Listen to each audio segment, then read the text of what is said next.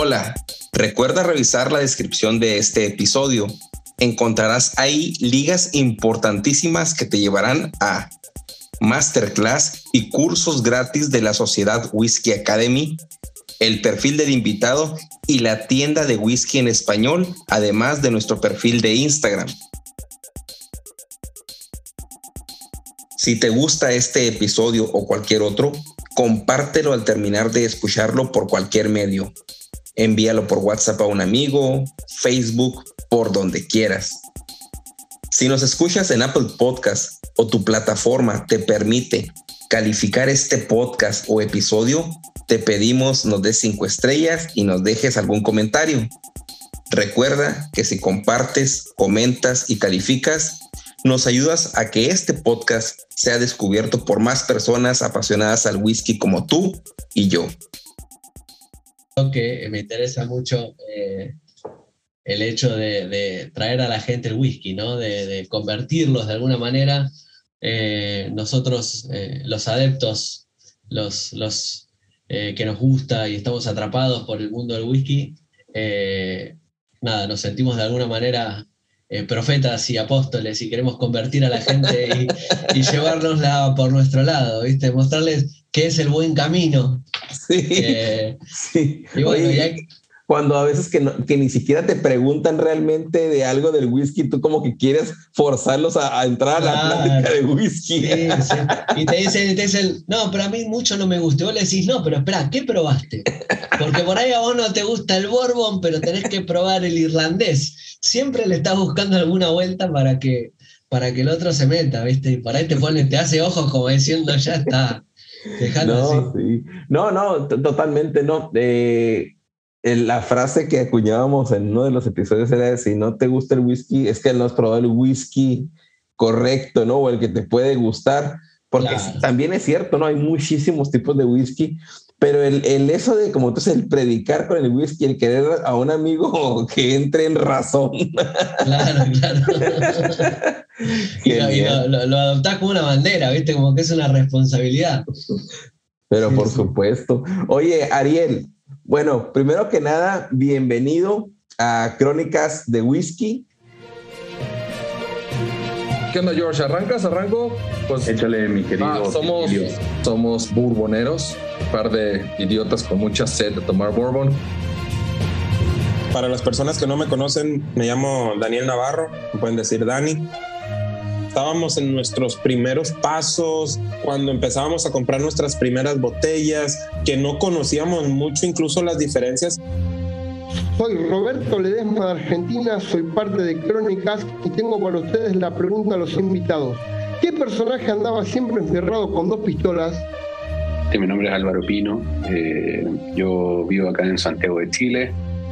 Cuando el whisky escocés el próximo año, eh, digamos, destilerías con licencia, el próximo año cumple 200 años, en 1823. Mi nombre es Manuel Otero, soy de Puerto Rico, la isla del encanto, y por aquí eh, José Otero, de aquí de Puerto Rico también. Pues entonces se llevaba su, su botellita y ahí entonces se lo brindaba a la gente y ellos ahí les gustó tanto y tanto que después lo comercializaron. Hola, soy Miguel Cobos de México, parte de Crónicas, y en cada episodio tengo un dato curioso para todos ustedes. ¿Sabías que la primera destilería en Ayla en usar barriles ex bourbon fue? Un placer, Jorge. Gracias a ti, Naú, por, por invitarme.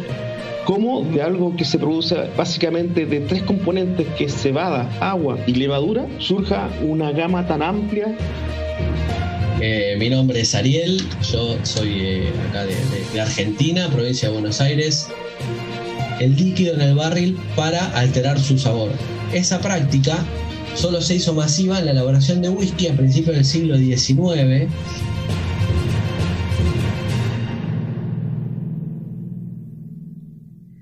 Eh, para platicarte un poco de qué se va a tratar esto, Crónicas de Whisky es un podcast donde en cada episodio se contará, realizará por parte de un invitado. Así es, tú eres el protagonista el día de hoy y traerás a la mesa una anécdota, historia, narración, en resumen, un tema único y de libre elección. Y las personas que nos escuchan, los whisky escuchas, si no me conocen, mi nombre es Naum y pues me da mucho gusto, Ariel, de Whisky Chascomús. Si es que no lo, pronuncio correctamente, yo sé que es con acento en la U. En la U. ¿Por qué no te presentas y pues nos platicas qué tema traes a Crónicas? ¿Quién eres? Eh, aquí el espacio es tuyo. Bien, bueno, muchas gracias, Naum. Eh, como bien dijiste, te agradezco el espacio antes que nada. Eh, mi nombre es Ariel, yo soy eh, acá de, Argentina, provincia de Buenos Aires, eh, ciudad de Chascomús, un pueblo, pueblo ciudad a unos 120 kilómetros más o menos de Capital Federal. bueno, yo tengo 38 años, estoy en el mundo del whisky desde los 20, ponele, viste que vos seguramente te habrá pasado, uno tiene etapas, ¿no? va teniendo etapas que toma más, que toma menos, que va encontrándolo de una manera, pero bueno, yo hace ya casi un año que, arranqué fuerte, con, ganas de, hacerlo bien, no tanto en, lo, en, el tomar, sino en el aprender, en el comprender el arte detrás de, del destilado, que, es, que es, una locura, una vez que entras, eh, no, tiene, no tiene fin.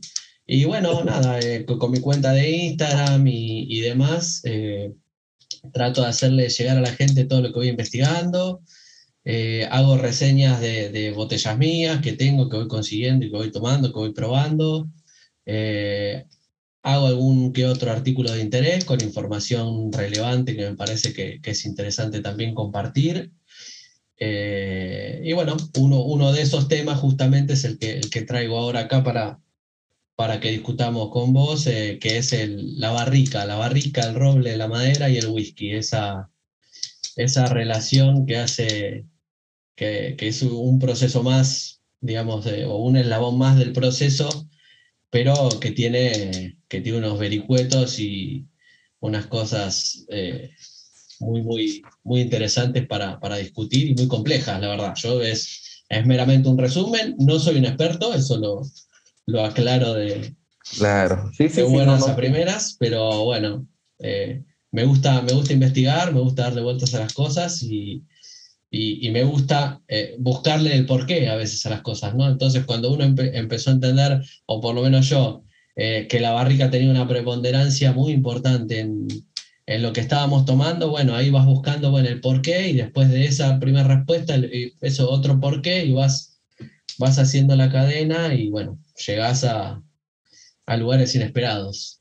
Así es. Oye, nomás, este, creo que traes una pluma y estás haciéndole clic o algo ah, así. Oh, molesto, no, Yo digo para que las personas que nos están escuchando, pues van en su auto o están los auriculares, han de ser qué está pasando.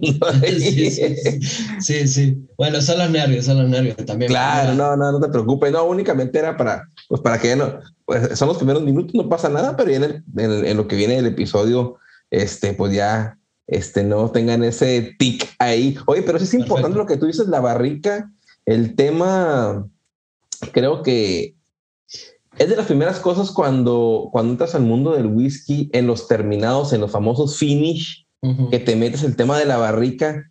Eh, yo recuerdo cuando Edgar, eh, mi compañero del podcast, me dijo, no, es que me hablaba de las barricas y que los robles yo no entendía, o sea, no entendía por más que me decía este, que las notas me hablaba y me entretenía muchísimo, o sea, el tema que me decía él me envolvía y, yo lo tomaba como algo importante, pero per se, o sea, yo no, si me después de eso me preguntaban algo, yo no podía explicar ni lo más mínimo. Eh, y una vez que sabes que existen las barricas y no te dicen, no, que hay diferentes tamaños, Déjate unos finish, que es creo que más, más, más predecible el acabado cuando empieza el tema de las barricas, pero lo que los tamaños y lo que, que los, los tostados y luego que después encuentras ya cosas más, más, pues más novedosas, como que ya no hay ni siquiera, hay tonelerías que le venden barricas a muchas destilerías que se arman, es,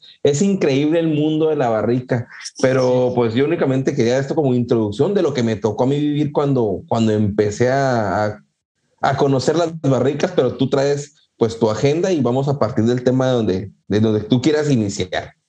Bien, bueno, bueno, arrancamos. Eh, a ver, como sabemos, el, proceso de elaboración de whisky eh, son los pasos que todos conocemos, que son el malteo y la molienda de los granos, después de ahí la maceración, la fermentación, la destilación del mosto y posteriormente la maduración de ese destilado para que se termine convirtiendo en whisky. La barrica es el protagonista de ese último paso, de la maduración o añejamiento. Sobre eso, primero una aclaración. Eh, tradicionalmente se le decía añejamiento, que, bueno, nada, eh, eso implica el, paso del tiempo, pero no es del todo correcto, porque uno no lo está dejando a, que se añeje, a que sea más viejo simplemente, sino que uno lo, que busca es que durante ese proceso se transforme, eh, se, genere una transformación entre el new, make o el spirit, depende cómo lo, lo queramos eh, llamar, a lo que es whisky.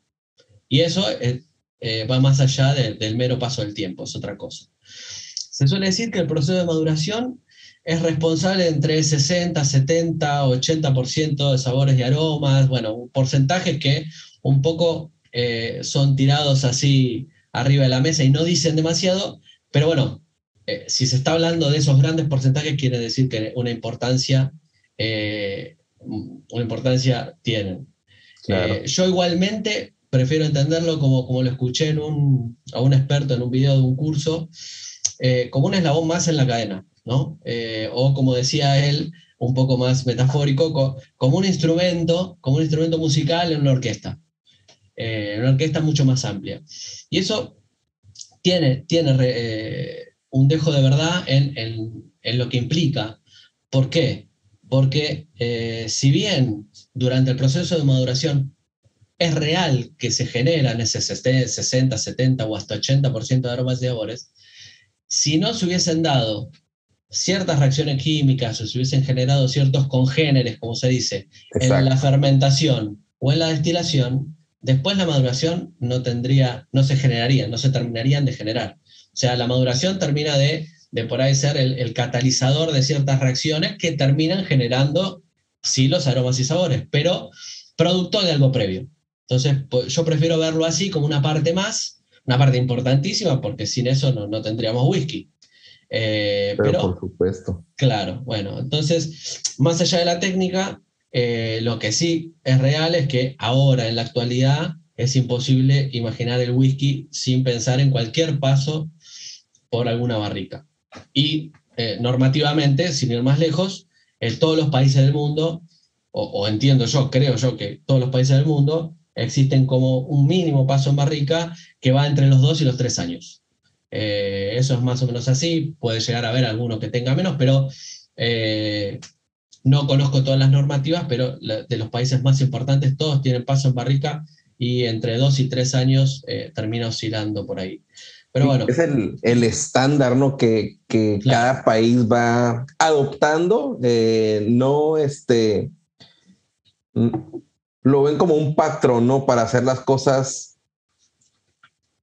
Sí, sí, claro. Es, como decimos, es un, es un, patrón. Eh, en los países que no tienen la normativa, eh, está copiado de alguna manera o viene de la tradición escocesa.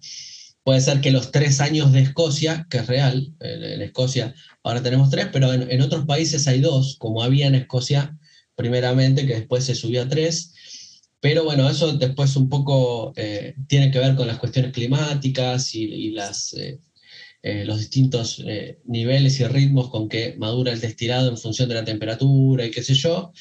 Con lo cual, eh, podría llegar a ser algún lugar donde con un año el destilado funcione bien. Eh, podría llegar a ser, pero bueno, eh, entendiendo como que normativamente el estándar es 2-3 años, de ahí es donde, donde me baso. Pero bueno, esa es la introducción. Yendo un poco más atrás, comenzando por el principio, el origen. ¿Cuál es el origen de la utilización de la barrica? Bueno, primitivamente no existía el concepto de maduración o añejamiento, ¿no? Remontándonos a muchísimo tiempo atrás, sino que la barrica era un, era un receptáculo, ¿no? Un receptáculo eh, para almacenar y transportar. Ese era el objetivo. ni, tenerlo mucho tiempo, ni para que mejore, ni para, ni para que no, simplemente almacenarlo y transportarlo. Entonces, bueno, a lo largo de la historia se han utilizado eh, desde ánforas de arcilla en el Imperio Romano, eh, hasta pellejos de animales, eh, y pasando por todo tipo de contenedores de madera de diversa forma, tamaño y material. Oye, ahorita que mencionas eso de pellejos de animales, hay una expresión que se dice viene hasta las manitas. O sea, que vienes tremendamente borracho y era porque en, épocas de, no, no, voy a decir, pues no, sé, no sé a qué época se remonta, pero sí una época anterior a esto donde el pellejo de animal lo llenaban de, digamos, era un cerdo y, lo inflaban de alcohol y como cuando paraba las, o sea, como venía como recto a las manitas con, la, con el alcohol y claro viene, viene, ¿qué tan, qué tan lleno viene? Se viene hasta las manitas. porque las manitas se veían extendidas. Y entonces ahora se aplica cuando vienes un poco tomado. tomado. Sí, sí, sí. Está bien, está bien. Todo, todo tiene su, su origen y su explicación. Eh, bueno. Eh, y en la tonería per se, digamos, como la conocemos en la actualidad en el whisky, se considera que en Europa se, se inició con los galos, por la abundancia de roble que tenían en la zona. Eh, ellos en principio habrían utilizado los troncos ahuecados hasta que descubrieron y perfeccionaron las técnicas de ablandado y cortado de la madera en lonja, que es lo que conocemos como las duelas ahora. Esas duelas luego las unen en forma circular, las sujetan eh, o las sujetaban con aros de madera o mimbre en ese momento y formaban las barricas. Más o menos eso es lo que tenemos ahora nosotros de barrica. Pero bueno, volviendo al concepto anterior, en, el que dijimos que los receptáculos tenían como objetivo solo el almacenamiento y transporte, ahí, ahí llegamos a, la clave de por qué las barricas fueron tan exitosas. Y es que, eh, primero, no tenían filtraciones, ¿no? Por, la, la conformación estructural, y además, fundamental, la forma redonda facilitaba el traslado. Los empujaban y los hacían girar. Eso fue fundamental. Porque si no los tenían que cargar, los tenían que arrastrar, ya sea las ánforas o los pellejos, era más difícil. Nada mejor que poder acostarlo y hacerlo, hacerlo girar. Después, bueno, los romanos terminan invadiendo la Galia y ahí absorben eh, esa técnica eh, de almacenamiento y eso, bueno, revoluciona completamente eh, el traslado y el almacenamiento de, todo tipo de, de sustancias alimenticias. Ok. Bien, porque eran semillas, lo que se ponía ahí eran cualquier cosa. Cualquier cosa, sí, claro. Claro, claro, claro. Mm, después, bueno, tenemos la diferencia, como dijimos, entre almacenamiento y maduración. Eh, lo último, la maduración, significa poner deliberadamente, o sea, con un objetivo puntual, el líquido en el barril para alterar su sabor. Esa práctica solo se hizo masiva en la elaboración de whisky a principios del siglo XIX cuando la industria se, eh, comenzó a comercializar eh, a escala. En, ese momento, en esa época había una, demanda creciente de, mejor calidad y además, bueno, y, además entre 1915 y, 1916 ya en Escocia se hizo requisito legal el paso a barrica de entre dos y tres años, como dijimos antes. Entonces, en ese momento, ahí los destiladores de Escocia recurrieron a las eh, experiencias que habían tenido los productores de coñac y de ron, que ya eh, habían, eh, venían envejeciendo los productos desde mediados del siglo XVIII. con sus experiencias, la de los productores de coñac y ron, ellos, por los, los largos transportes que tenían desde el Caribe al Reino Unido y de vuelta, ahí se fueron dando cuenta que los destilados en barrica adquirían color, eh, color y sabor y se suavizaban. Entonces un poco, claro, un poco por, por, carambola lo sacaron ellos y después lo terminaron adoptando para la producción de whisky. Después, bueno, más adelante, ya eh, extrapolándonos eh, ahora, durante ese siglo XX, las destilerías empezaron a, darse cuenta de los efectos de las barricas y a refinarlas, digamos, ya a ponerle un poquito de ciencia a, lo que es la técnica de la maduración eh, lo cual fue un precedente vital para la exportación de los single malts después de, la década de los 80. Y bueno, ya hoy, por hoy tenemos una ciencia completamente elaborada en el manejo de barricas, llegando a ser uno de los puntos eh, principales en la gestión de las destilerías. Hay muchas destilerías que le dan eh, una, una, de las mayores importancias a, a, los pasos por barrica, a los juegos entre barrica, eh, a la doble, triple maduración y después el finish. Y, y, no, no a todo lo anterior, ¿no? O sea, por ahí vos te metes en la página y te hablan dos, tres cositas del fermentado, de la destilación, y, te hablan de, todo lo que hacen en términos de maduración, que es eh, una locura. Pero bueno, es a dónde le va poniendo cada, cada fichita cada destilería, ¿no? Pero bueno, ahí, ahí redunda la importancia que tiene el roble, indiscutible. Pero por supuesto. Bien, bueno. Hablamos de la barrica y de la historia. Ahora vamos a decir por qué el roble, ¿no? Porque uno habla de barrica, pero es el roble acá lo, la clave.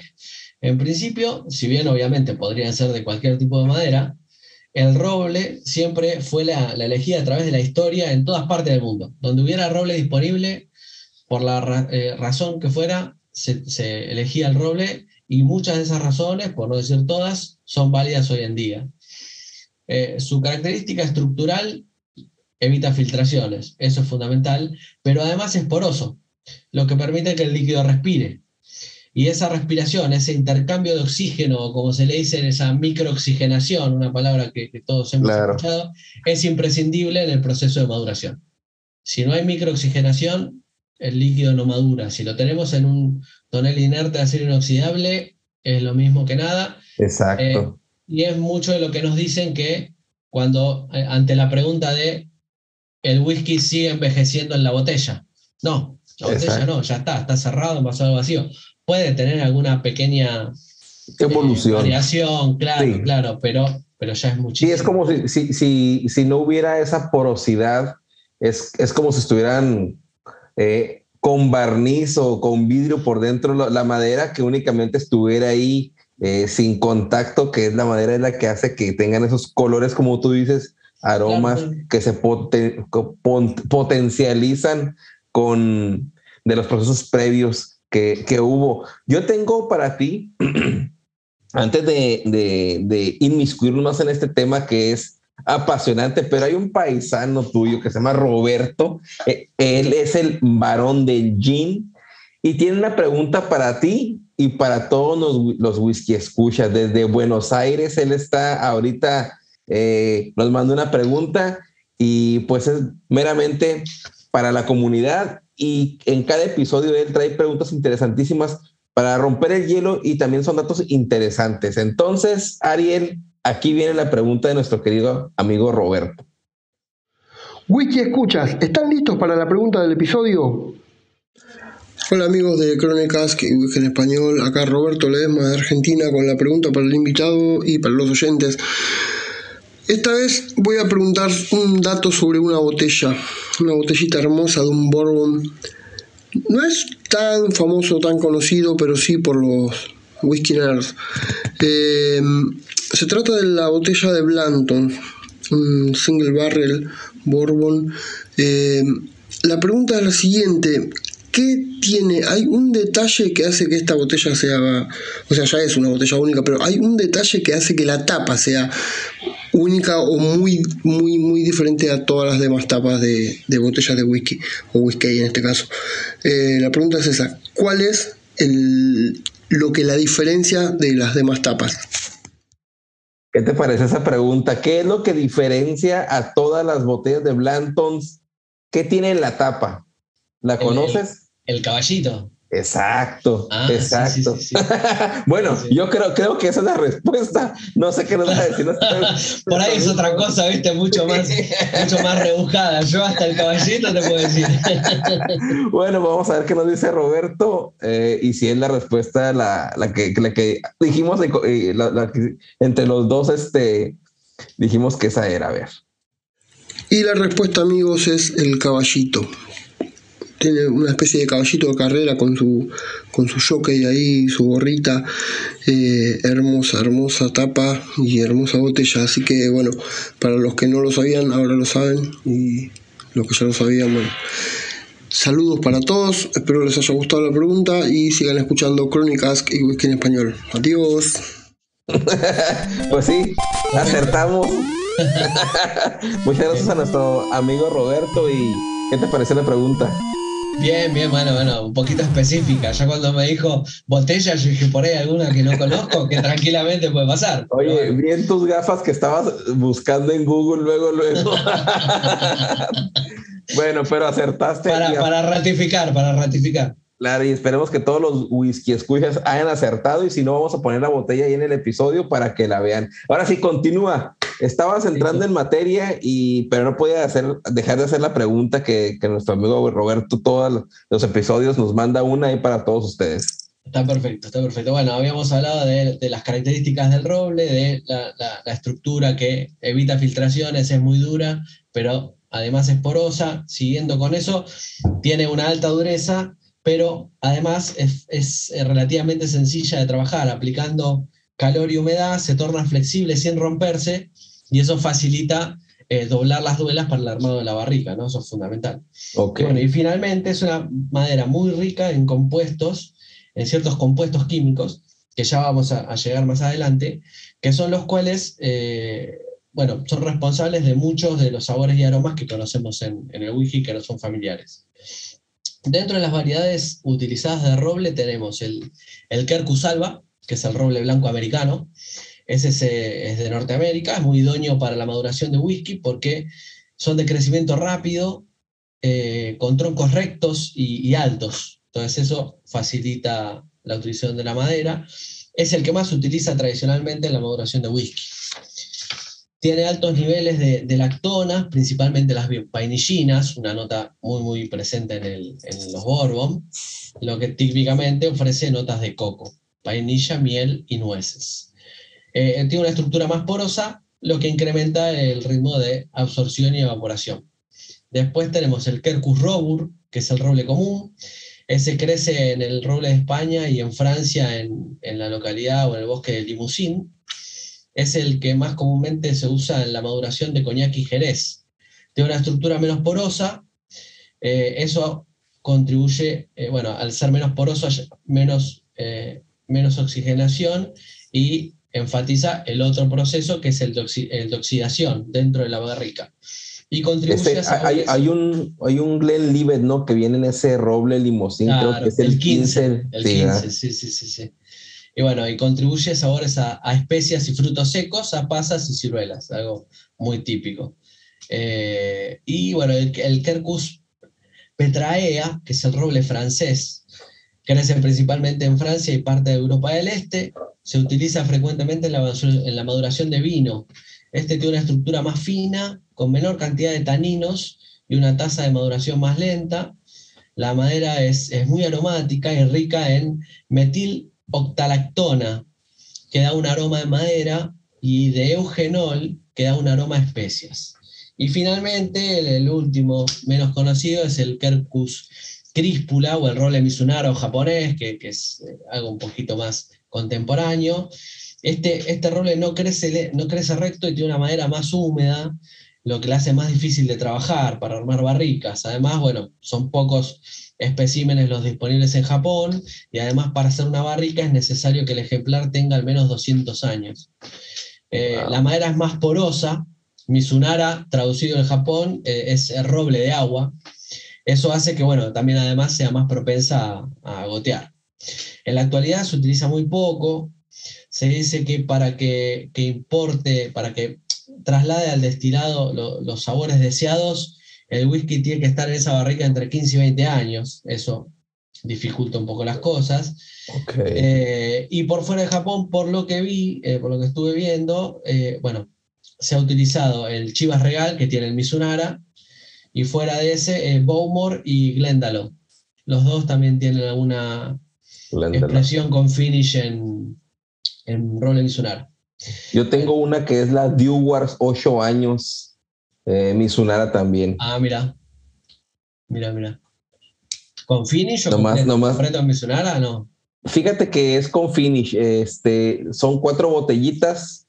Son cinco, pero no ha llegado a la quinta. Son como una de esas colecciones que sacan, eh, edición, que son cuatro. Eh, una que sacaron en Ron Dewars 8 Ron Dewars 8 eh, Mezcal Dewars 8 a Mizunara y Dewars 8 Oporto. Y hay una que es en madera de sidra. pero que Ah, nomás- como que nomás la sacaron como por en, en México, la de, la de la de mezcal. Sí. Y luego, así como que por, como que Dewars trató de posicionarlas en, en el Oporto, pues en Europa, por ejemplo, allá en Ah, España. mira.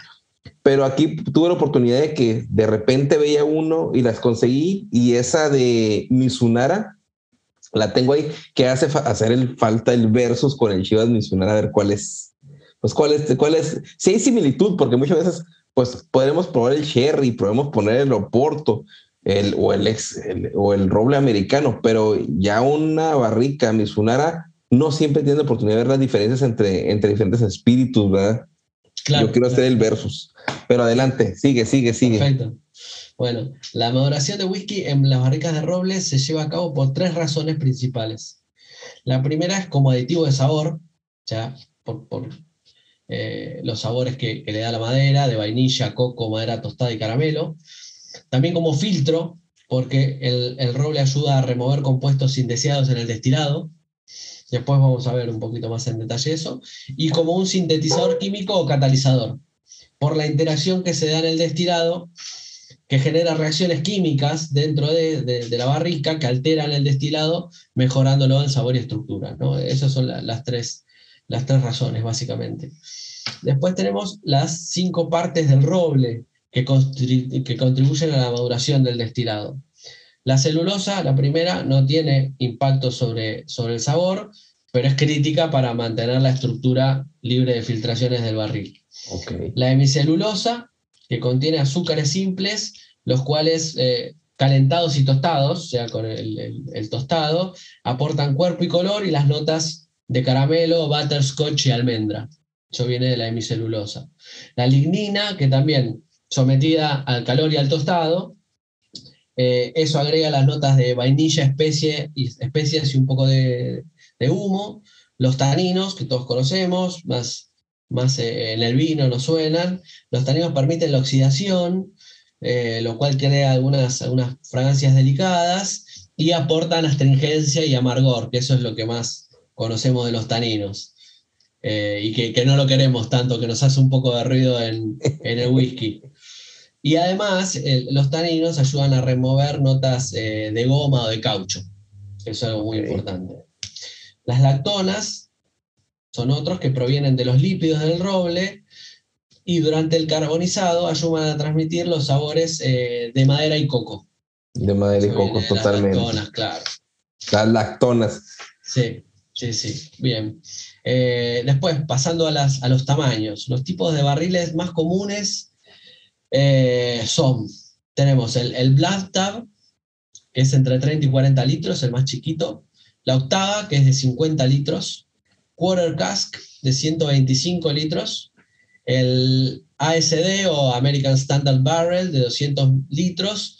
El Hogshead, de entre 225 y 250 eh, port pipes de más de 350, los, los BAT de, de Jerez, que conocemos, de 500 litros, el Pancheon, que es el grandote de entre 500 y 700, y ya superiores a 700 litros no están permitidos por normativa.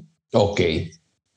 De estos, de todos los que mencioné, los más conocidos, los que más se utilizan en la maduración, vamos a decir la maduración eh, primaria o la maduración general, pues después los finish se pueden hacer en barricas Más pequeña. más pequeñas, claro, pero lo más común es eh, el, el American Standard Barrel o Hogshead, que son los típicos de Bourbon, entre 200 y 250 litros, y los Sherry Bats, que son de 500 litros. Esos son los más comunes. Después, como decía, los finish podemos tener tranquilamente en quarter cask o hasta en octavas. ¿Cuál es la más pequeña que octava? Perdón, la primera que mencionaste. Blood Tab, o sea, sería... Blood Sí, Blood de sangre y Tab, TV. Ah, ok, ok. Eh, pues, entre 30 y 40 litros, es eh, casi como para tener en la alacena de la casa. eso. Bien, bueno, eh, pasando, eh, los trata que hablamos ya antes, los tratamientos de la barrica, que es algo fundamental. Tratamientos tenemos cuatro, por lo menos que yo seleccioné, ¿no? que yo catalogué. El carbonizado, el tostado, el rejuvenecimiento, con una forma de, de- tratamiento, y el sazonado. Esto lo saqué también de, de- de un curso que hice, que, que, bueno, que el, el- el que lo exponía, la verdad que, que está muy bien explicado, porque él decía que toda la barrica está sometida a algún tratamiento, toda. Aunque vos la recibas eh, ex Bourbon del primer, segundo, de lo que fuera uso, y solamente le metes tu, eh, tu destilado ahí adentro, el tratamiento previo que tuvo esa barrica de meramente, en este caso sería por ahí de sazonado del Bourbon que tuvo antes, eso es un tratamiento para la barrica que vos la elegiste, porque vos la elegiste con ese tratamiento. Vos podrías haber Ok. tomado la decisión de no elegir esa barrica con ese, con ese ex Bourbon y haber sido otra de Jerez. Mm, Bueno, Eso es para efectos de cuando vas a, a hacer tu espíritu, que compras alguna barrica, tú ya tienes que saber con qué perfil, ah, tienes que tener en cuenta con qué perfil tiene, viene antes porque va a afectar al destilado que le vas a meter o, o lo que vas a hacer con ella, ¿no? exactamente, exactamente, exactamente. Bien. Yo pensé Bueno. que un tratamiento era así como que contra hongos o algo así, me estabas platicando, pero ya entendí que es. No, no, son de las distintas formas de, de- de tratar al, barril antes de meterle el destilado, sería así la, la explicación.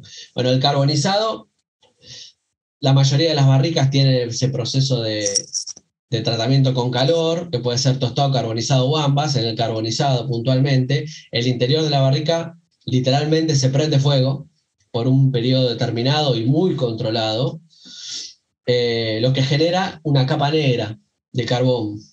Eso ayuda a descomponer la estructura del roble, pues, pues, lo rompe, literalmente lo rompe, permitiendo una, una más sencilla y profunda penetración en la madera por parte del destilado y de esa manera una más profunda interacción entre el destilado de madera.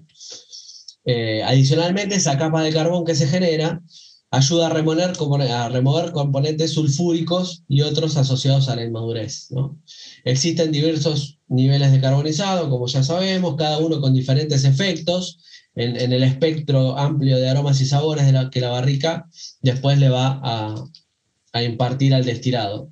Tenemos el carbonizado de, de nivel 1, que son 15 segundos. El número 2 es eh, el nivel 2 de 30 segundos, nivel 3 35, nivel 4 de 55 segundos, que ese es el que conocemos como piel de lagarto o alligator. por- por cómo se 55 ve segundos. que se ve así eh, completamente. Eso que vemos es lo que está explicado antes, es cuando se rompe la estructura del roble y por todas esas grietas es por donde penetra más fácilmente el destilado y favorece la- las interacciones que se dan ahí adentro. Después, bueno, también leí que algunas destilerías experimentaron con carbonizados de atrás 3-4 minutos. Ya ahí no, no encontré mucha más información, así que no me arriesgaría a decir demasiado más. Eh, y bueno, cuando está recientemente carbonizada es cuando genera el efecto más dramático en el whisky, ¿no? Obviamente, a medida que se va reutilizando, eh, lo que conocemos como el refill, ese impacto se va viendo más atenuado. Eh, Aunque sea el raspado famoso que raspan la capa y vuelven a tostar, de igual manera uno pensaría porque son gruesas las paredes del roble, pero aún así ya no se ve, no, no se ve tanta la, la aportación de la madera o sí se ve. No, no, no. eh, tenés dos cosas. Eh, es verdad lo que vos decís. Seguramente sea menor el grado en el que imparte aromas y sabores, pero ese, te adelantaste un poquito, ese es el rejuvenecimiento. Ok, Entonces, ahorita lo un- explicas, ahorita lo explicas. Claro, es un tratamiento eh, eh, posterior. Bueno, después tenemos el tostado, que es el otro tratamiento con calor. En el tostado se trata, eh, es, distinto, es, es menor calor, pues a 350 grados, pero mucho más tiempo, por alrededor de 15 minutos. Esto lo que genera es, es- es una capa que se conoce como capa roja entre la madera carbonizada y la madera eh, que está virgen. Eso eh, es difícil de explicar, pero podés buscar fotos y la verdad que es clarito. Uno cuando ve la eh, cortada la, la lonja así transversalmente, vos Sí. podés ver la capa de carbón y se ve patente una línea roja y después lo que sería la madera virgen detrás. ¿Cómo se llama ese tratamiento? Eh, eh, no, en el tostado. En el Tostado. tostado se produce esto, la capa roja. Ok. Sí, que está atrás de la pared, de la pared de carbón, ¿no? Está inter. Exactamente, exactamente. Es como que hace de barrera entre, o, o de límite entre eh, el carbón y la madera eh, intacta, intacta del otro lado. En esa capa roja es donde se produce la degradación de la lignina, que genera color y algunos componentes extractivos. Eh, pero bueno, eso ya depende también del, del, tipo de madera, el nivel de calor que se le aplicó y el tipo de destilado que se está madurando. ¿no? El tostado lo tenemos también clasificado en ligero, mediano e intenso. Es otra, o sea, otra categorización dentro de lo mismo. Pasamos al siguiente tratamiento, que es el rejuvenecimiento. Esto es lo que decías vos. Eh, la madera se, se, considera rejuvenecida cuando